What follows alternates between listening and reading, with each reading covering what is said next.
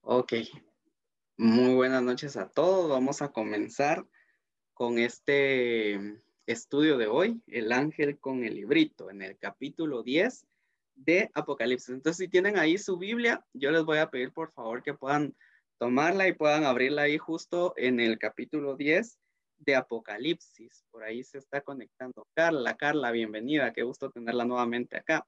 Y pues bienvenidos a todos los que estamos aquí en el estudio. Mucho gusto. Hola. Entonces ahí estamos en Apocalipsis 10, el ángel con el librito. Y déjenme contarles que justamente ah, el tema anterior que vimos fue de la sexta trompeta, ¿verdad? Cuando se tocó y vimos cuál es el juicio que se, se va a dar sobre la tierra. Y acá nos volvemos a encontrar con otra pausa. ¿Se recuerdan que en algún momento de los estudios pasados vimos de que había una pausa y después continuaba el tema? Ahora acá nos vamos a dar cuenta que al caer al capítulo 10 encontramos otra pausa. Y esta pausa está entre la sexta y la séptima trompeta. Y justamente el tema de hoy que tiene que ver con el ángel con el librito es parte de esa pausa. La otra semana vamos a estar viendo los dos testigos que es también parte de la pausa y vamos a ver también en dónde se está desarrollando esa, esa situación. Acá de entradita yo quiero decirles que tenemos que ponernos eh, la atención en cuanto a todo lo que está relatando acá Juan en este capítulo, porque al parecer en este, en este momento que él tiene esa visión y que él está redactando lo que, lo que vivió en ese, en ese momento, ya él no se encuentra en el cielo, sino que al parecer él ya se encuentra en la tierra. Y nosotros lo vamos a poder notar porque en, a lo largo del, del, capítulo vamos a poder ver que él usa mucho la expresión de alcé mi vista al cielo, y de hecho el ángel, vamos a ver que eh, eh, eh, es mandado a poner un pie sobre la tierra y un pie sobre el mar. Entonces, todas esas situaciones nos hacen pensar, y de hecho muchos estudiosos de la Biblia tienen este pensamiento de que en esa parte de la visión muy probablemente Juan la estaba viviendo en la tierra y no estaba en un ambiente de cielo como pasó en, las otras ocasiones. Y lo que empieza relatando Juan aquí en el versículo 1 es, y vi descender del cielo a otro ángel fuerte, envuelto en una nube, con el arco iris sobre su cabeza y su rostro era como el sol y sus pies como columnas de fuego. Ahora nos estamos dando cuenta que el ángel que se describe acá es un ángel que tiene un rango alto, por así decirlo. Es un ángel que tiene poder o, que se le ha entregado este, una autoridad de parte de Dios, de parte del Señor, para hacer lo que está haciendo. Ahora acá es muy fácil que muchas personas al leer esta descripción confundan este ángel con la persona del Señor Jesús. ¿Por qué? porque en el Apocalipsis vamos a descubrir también que a Jesús se le hace una descripción similar. Eh, entonces, muchas personas al leer esta parte van a pensar que este, que este versículo o este capítulo del ángel está hablando de Jesús. Pero déjenme decirles que no se trata de Jesús. ¿Por qué no se trata de Jesús? Porque justamente en el versículo 6 nosotros nos vamos a dar cuenta que ese ángel hace un juramento al Altísimo, al Creador. Y estamos hablando que en, ese momento, o sea, el, eh, Dios está en el cielo, Jesús está en el cielo y sabemos que Dios es, o, o, entendemos que Jesús es Dios, es el Hijo de Dios, pero es Dios. Entonces, si este ángel hubiese sido Jesús, él en su juramento del versículo 6 hubiera dicho que él juraba por sí mismo, porque la Biblia misma nos dice que no hay otro nombre en el cual nosotros, o, bueno, no existe alguien mayor que, Dios para que se jure en nombre de, ese, de ese ser mayor, porque no existe, es Dios, el, todo, el suficiente, el, todo, ¿verdad? Entonces nos damos cuenta de acá que no es Jesús este ángel, pero sí es un ángel muy, eh, digamos, relevante. No sé si decirle importante en realidad, porque vieron que todas las, las criaturas y todo esto son importantes. Entonces, para hacerle énfasis es relevante por la descripción que se le hace. En el versículo 2 nos dice Juan que este ángel tenía en su mano un librito abierto y puso su pie derecho sobre el mar y el izquierdo sobre la tierra. Ahora, aquí viene justamente lo que descubrí en este estudio acerca del librito. A mí me llamó la atención, ¿por qué no libro? O, bueno, tal vez en el original yo dije, tal vez dirá rollo y, o pergamino, qué sé yo, y a la hora de traducirlo le pusieron el librito, tal vez para que se escuche como que el ángel era grande. Algo así me lo imaginé yo, pero fíjense que en realidad tiene un propósito el hecho de que se haya mencionado el librito. Pero la palabra en el, en el original proviene de la palabra eh, biblos, que tiene que ver con libro. Pero es interesante que en el original está escrito en diminutivo, librito. Por eso fue que la Reina Valera le hizo la traducción literal, así, librito. Y esto tiene una razón. La razón es porque este librito representa el título de propiedad que tiene Dios sobre el mundo. Por eso es que el ángel pone un pie sobre la tierra y pone un pie sobre el mar. De hecho, si nosotros leemos en Salmos, nosotros vamos a encontrar varios de estos salmos que hablan de, eh, de, eso, de, que el Señor es el creador, de que el Señor es el, a Él le pertenece toda la humanidad, a Él le pertenece toda la tierra, a Él le pertenece todo, todo esto. Entonces, por eso es que eh, justamente eso les voy a decir en Salmo 24.1, nos dice que de Él es la tierra y su plenitud, el mundo y los que habitan en Él. Y en Salmos 8, del 6 al 8, leemos que el mar también le pertenece. Entonces, por eso es que el librito va a representar el título de propiedad de la tierra, del mundo, para Dios, ¿verdad? Que Él es el, el dueño. Y la causa de que sea librito, sea en diminutivo, es porque lo que está representando es que el tiempo del juicio final o el tiempo de la gran tribulación, lo que conocemos como la gran tribulación, es un tiempo corto comparado a la historia de la humanidad, comparado a todo lo que, lo que, lo que ha tenido que pasar el humano. O sea, siete años son relativamente cortos. Y sabemos con exactitud que son siete años porque en las profecías, por ejemplo, la de Daniel, se menciona acerca de una semana, que es lo que va a durar todo este tiempo de, juicios contra la tierra. Y la semana, eh, digamos, eh, traducido a, nuestro, a nuestra cultura, esa semana eh, está comprendida por siete años. Por eso es que a veces ustedes han escuchado que le llaman la semana 70 de Daniel, porque en teoría Daniel llegó hasta la semana 69, o sea, o, puso la semana 69, profetizó en la semana 70, pero en medio de la 69 y la 70 se abrió una brecha, como le dicen algunos, o algunos le dicen se abrió un tiempo, un espacio que es llamado el, eh, el, tiempo, el, el tiempo de la gracia o de la iglesia, que es donde entramos nosotros, aunque en realidad nosotros tenemos que estar eh, seguros de que el plan de Dios siempre incluyó a judíos y a gentiles desde el principio desde el principio de los tiempos, siempre nos incluyó a todos el plan de Dios. Entonces, realmente acá nos estamos dando cuenta que este librito que es el título de propiedad, justamente es en diminutivo porque representa que la cantidad de tiempo que va a pasar en, este, en esta situación de la gran tribulación va a ser pequeña. O sea, no va a, tardar eh, bastantes años, porque de hecho la Biblia dice que si tardara más de siete años no quedaría nadie o sea, todos quedaría totalmente, ninguno pasaría al, milenio, que es lo que sigue después de este, de este episodio de la gran tribulación. Entonces, recordemos que igual en ese tiempo el Señor ya encomendó ahí a algunos judíos, los 144 mil, que van a estar predicando y va a haber gente que obviamente va a convertirse con persecución y los van a matar y todo, pero va a haber gente que se va a, arrepentir y va a cambiar, ¿verdad?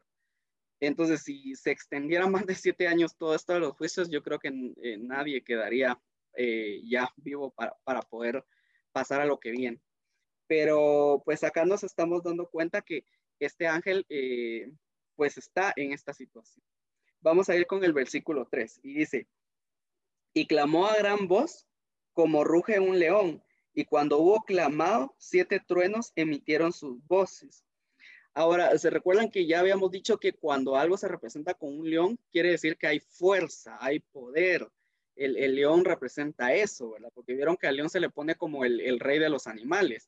Entonces, cuando hay fuerza, hay poder, eh, eh, eso es lo que, lo que quiere dar a entender acá. Pero es interesante que dice que él clama. Él clama a gran voz. O sea, es un sonido fuerte el que se está haciendo.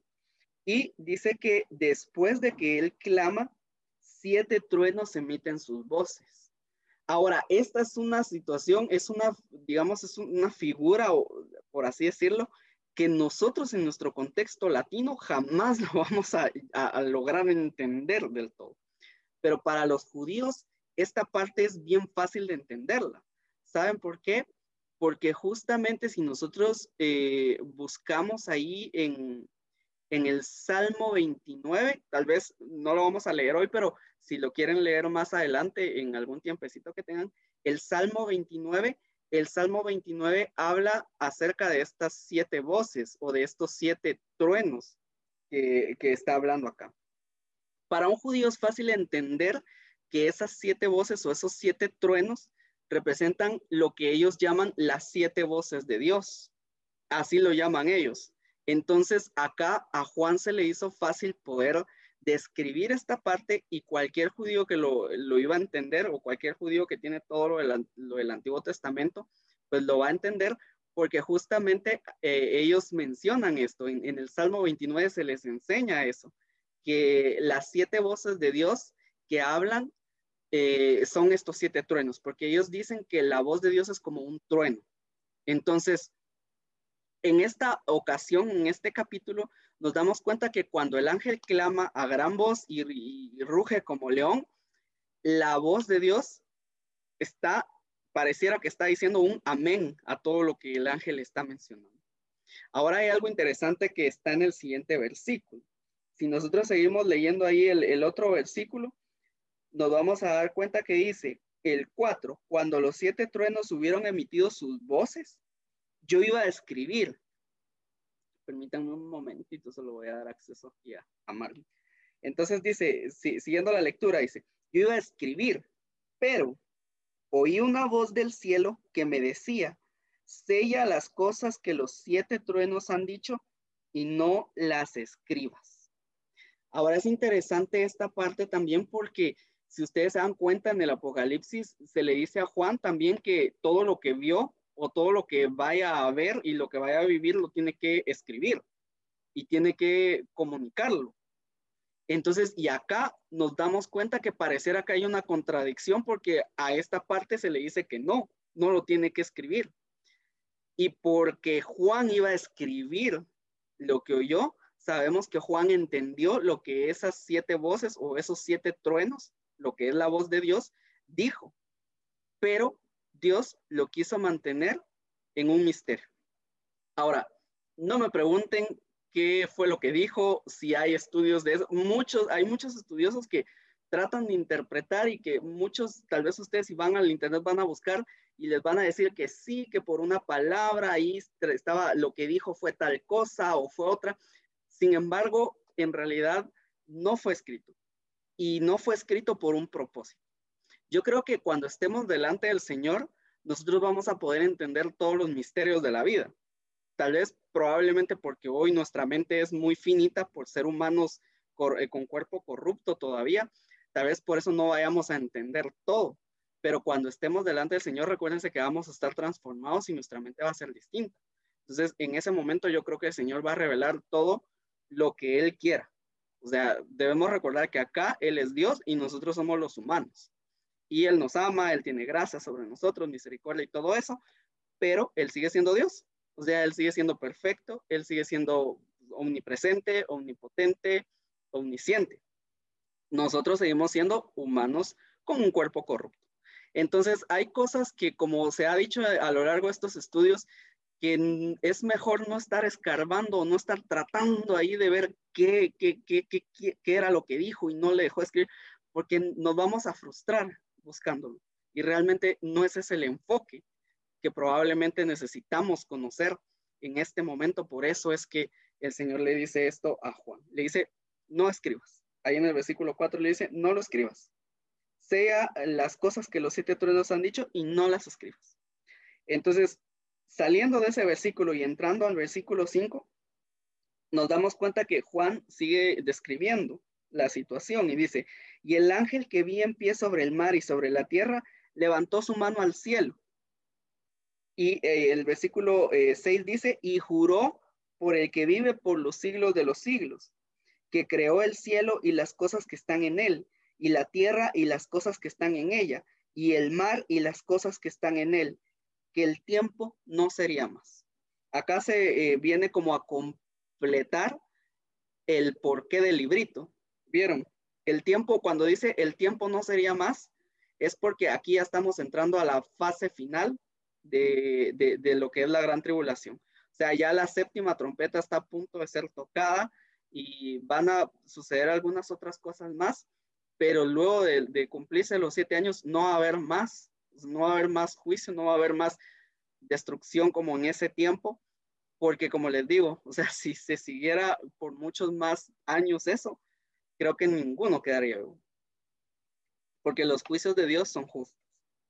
Entonces, ahí es donde hace el juramento que les dije al principio, el ángel hace el juramento y el juramento lo hace por el que vive eh, por los siglos de los siglos el creador del cielo, el creador de la tierra, el creador del mar. O sea, si él hubiese sido, si este ángel hubiese sido Jesús, él hubiese jurado por sí mismo, pero no lo hizo.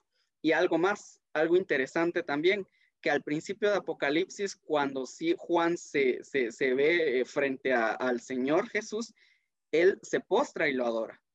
Eh, a este ángel, Juan no se postra y no lo adora. Entonces, si él, si este ángel hubiese sido Jesús, Juan se hubiera postrado y lo hubiera escrito pero no lo hizo. Entonces, por eso es que eh, les digo en este estudio que este ángel no es Jesús. Es un ángel con poder, sí, pero no es Jesús. Siguiendo con el versículo 7, dice, sino que en los días de la voz del séptimo ángel, cuando él comience a tocar la trompeta, el misterio de Dios se consumará, como él lo anunció a sus siervos los profetas. Entonces, justamente cuando nosotros vamos a ver el Antiguo Testamento y vemos estos libros de profecía que ya habían dicho todo esto que, está pasando en el Apocalipsis, o sea, nos damos cuenta que el Señor siempre tuvo un plan, el Señor siempre tiene un orden, el Señor siempre sabe lo que, lo que, lo que está haciendo y lo que va a pasar. Entonces, acá es donde vengo otra vez con la situación esta de Daniel, la semana 70 de Daniel, es esa semana de la gran tribulación y justamente van a ser siete años. No hay vuelta de página, no hay especulación tampoco porque ahí está justamente dicho. El versículo 8 dice, la voz que oí del cielo habló otra vez conmigo y dijo, ve y toma el librito que está abierto en la mano del ángel, que está en pie sobre el mar y sobre la tierra. Versículo 9, y fui al ángel diciéndole que me diese el librito. Y él me dijo, toma y cómelo, y te amargará el vientre, pero en tu boca será dulce como la miel. El versículo 10 y el 11 los voy a leer y dice, entonces tomé el librito de la mano del ángel y lo comí, y era dulce en mi boca como la miel, pero cuando lo hube, lo hube comido, amargó mi vientre. Y él me dijo, es necesario que profetices otra vez sobre muchos pueblos, naciones, lenguas y reyes acá nos estamos dando cuenta que también esta voz de la que habla acá, la voz que oyó del cielo Juan, se está refiriendo a la voz del Señor, porque es el, el, que le está, eh, digamos, pidiendo que haga algo. Y ese algo, eso que tiene que hacer, es que tiene que ir con el ángel y le tiene que pedir el librito. Cuando él hace lo que la voz le pide, el ángel le da indicaciones. Y las indicaciones es que se lo coma, que el librito se lo coma. Y acá viene esta situación que el ángel le, advierte o el ángel le, anuncia que cuando lo va a comer va a ser dulce en su boca, pero en su estómago, por así decirlo, en cierto modo, en su, en su, eh, eh, acá dice vientre, en su vientre, pues ahí este, le va a ser muy amargo. Y esto eh, también nos quiere, nos quiere mostrar algo a, a nosotros, mucho hemos leído tal vez en, el, en pasajes del Antiguo Testamento que hay varios profetas, por ejemplo, ahí les doy algunos, hay varios profetas, está entre ellos el Ezequiel, que, que nos dicen que la, la, palabra de Dios viene a ser como, como miel para nosotros. También Proverbios eh, menciona esto. Proverbios dice que la palabra de Dios es como miel a, a nuestro paladar, a nuestra boca. Y justamente este, eso es la palabra de Dios para nosotros. Cuando nosotros encontramos, este, o cuando nosotros vamos a la palabra de Dios, nosotros encontramos ánimo, encontramos aliento, encontramos fuerza, encontramos todo aquello que nos, que, como que nos vivifica, porque la palabra de Dios eh, tiene poder, porque es la viva palabra de Dios. Entonces, ahí nos damos cuenta que se cumple esto de, de que la palabra de Dios suele ser como miel para nuestro paladar. Pero el hecho de que a Juan se le haya dicho eso y que después venga una amargura, también tiene que ver mucho con nosotros. Nosotros conocemos la palabra de Dios. Hoy día estamos estudiando Apocalipsis y nos estamos dando cuenta de los terribles juicios que vienen sobre la humanidad.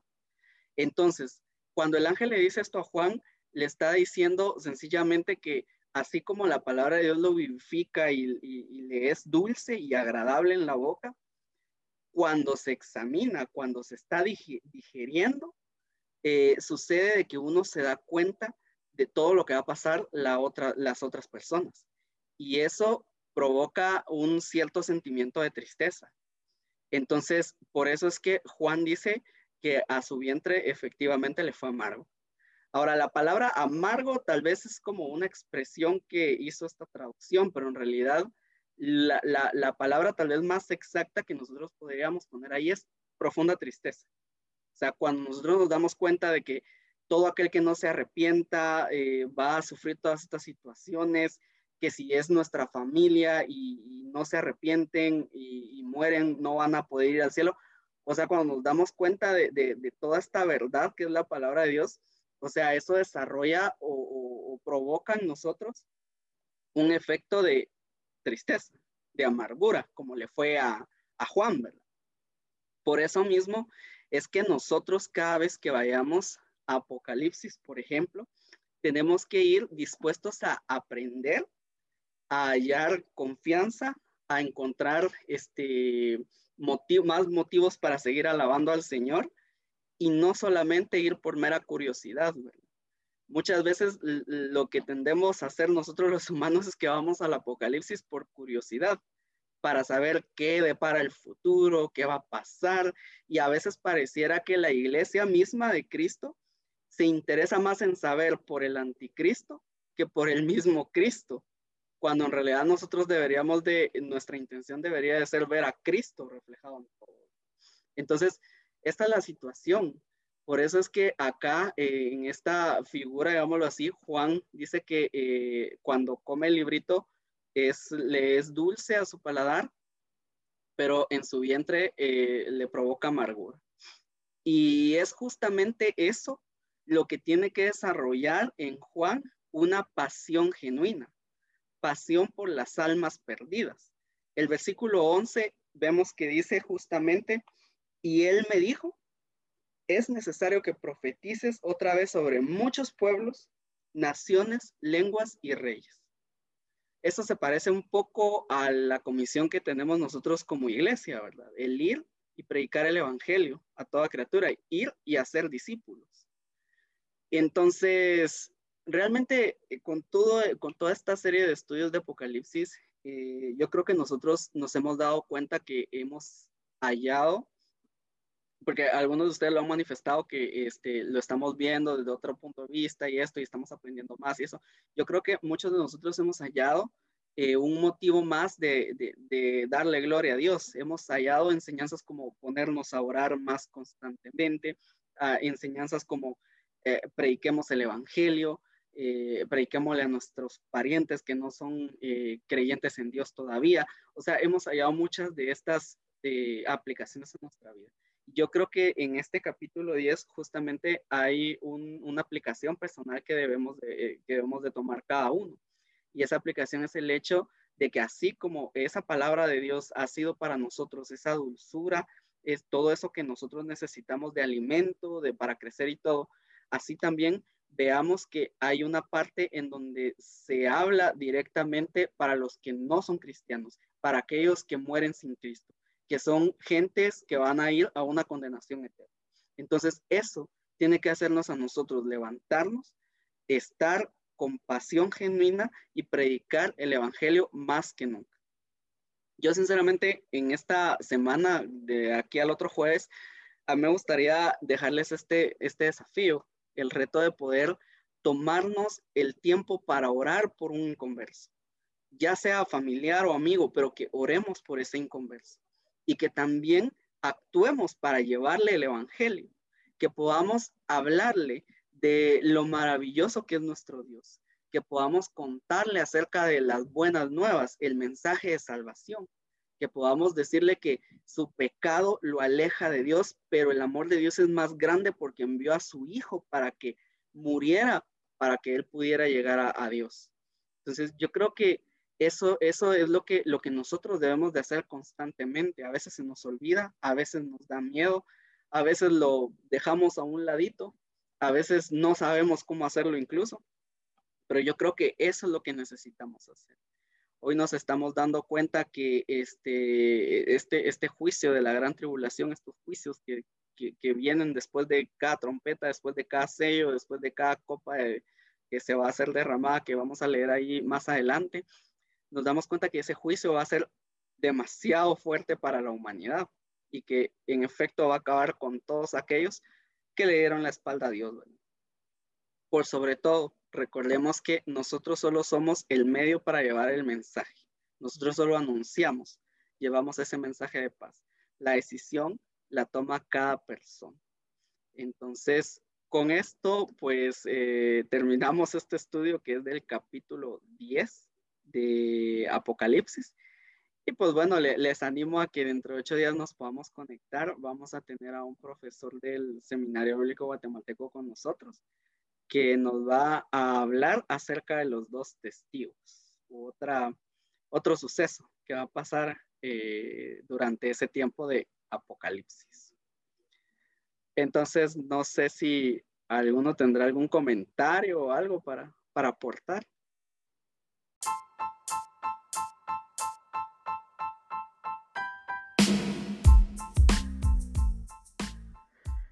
Síguenos en redes como donde dos o tres. Este podcast pertenece a la serie Revelaciones.